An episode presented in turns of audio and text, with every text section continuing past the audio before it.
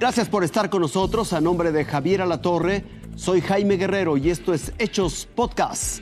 Hay luto en el Reino Unido por el sensible fallecimiento de la reina Isabel II. Líderes de todo el mundo expresan sus condolencias. Llega a la Cámara de Diputados el paquete económico 2023. No contempla aumento a ningún impuesto ni recortes a los programas sociales. La muerte de la reina Isabel II de Inglaterra retumbó en cada rincón del mundo y desde diferentes partes del planeta, distintas personalidades de todos los ámbitos se unieron al sentimiento del luto internacional. La monarquía mundial envió sus condolencias desde los diferentes continentes. El rey Felipe de España fue de los primeros en reaccionar. La reina Isabel será recordada como una de las mejores reinas de todos los tiempos, por su dignidad, sentido del deber, coraje y entrega a su pueblo, siempre y en todo momento. Presidentes de todas las corrientes políticas se unieron al pésame masivo. Joe Biden ordenó que en Estados Unidos las banderas ondearan a media asta. Desde Rusia, Vladimir Putin calificó el fallecimiento como una pérdida irreparable. En Brasil, Jair Bolsonaro declaró tres días de luto. El presidente Steinmeier le agradeció por la reconciliación entre Alemania y Reino Unido.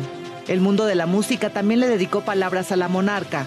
Las más especiales vinieron de Elton John, también de Mick Jagger y de Paul McCartney.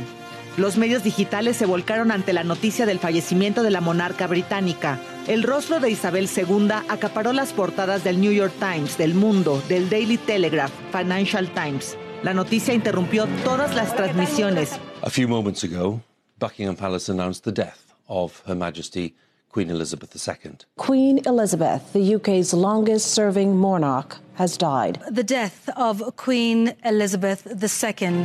Y se dio en cualquier idioma. Königin Elisabeth II ist tot. También dejó en silencio a los estadios de fútbol. El mundo le dijo adiós a la reina británica más longeva de la historia y quizás también la más amada. Con información de Raciel Cruz Salazar, Fuerza Informativa Azteca. El gobierno lo calificó como un presupuesto histórico. Propone gastar el próximo año casi 8.3 billones de pesos. Sí, escuchó usted bien, 8.3 billones de pesos. Este monto contempla un déficit presupuestario de poco más de 1.3 billones para contratación de deuda. El paquete económico 2023 que hoy entrego es equilibrado, responsable y realista.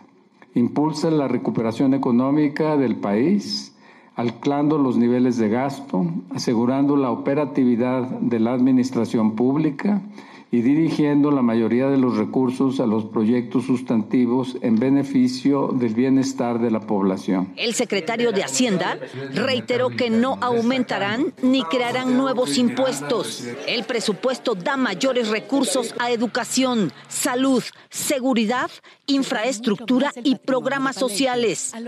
Tan solo un ejemplo, la pensión para adultos mayores pasará de 3.850 pesos a 6.000 pesos bimestrales. El paquete presentado por Hacienda a los diputados estima un crecimiento de entre 1.2 y 3%. La inflación podría alcanzar el rango estimado de 3.2%, un tipo de cambio de 20.6 pesos por dólar y un precio de barril de petróleo de 68.7 dólares. Esto fue Hechos Podcasts. Que tenga una excelente noche.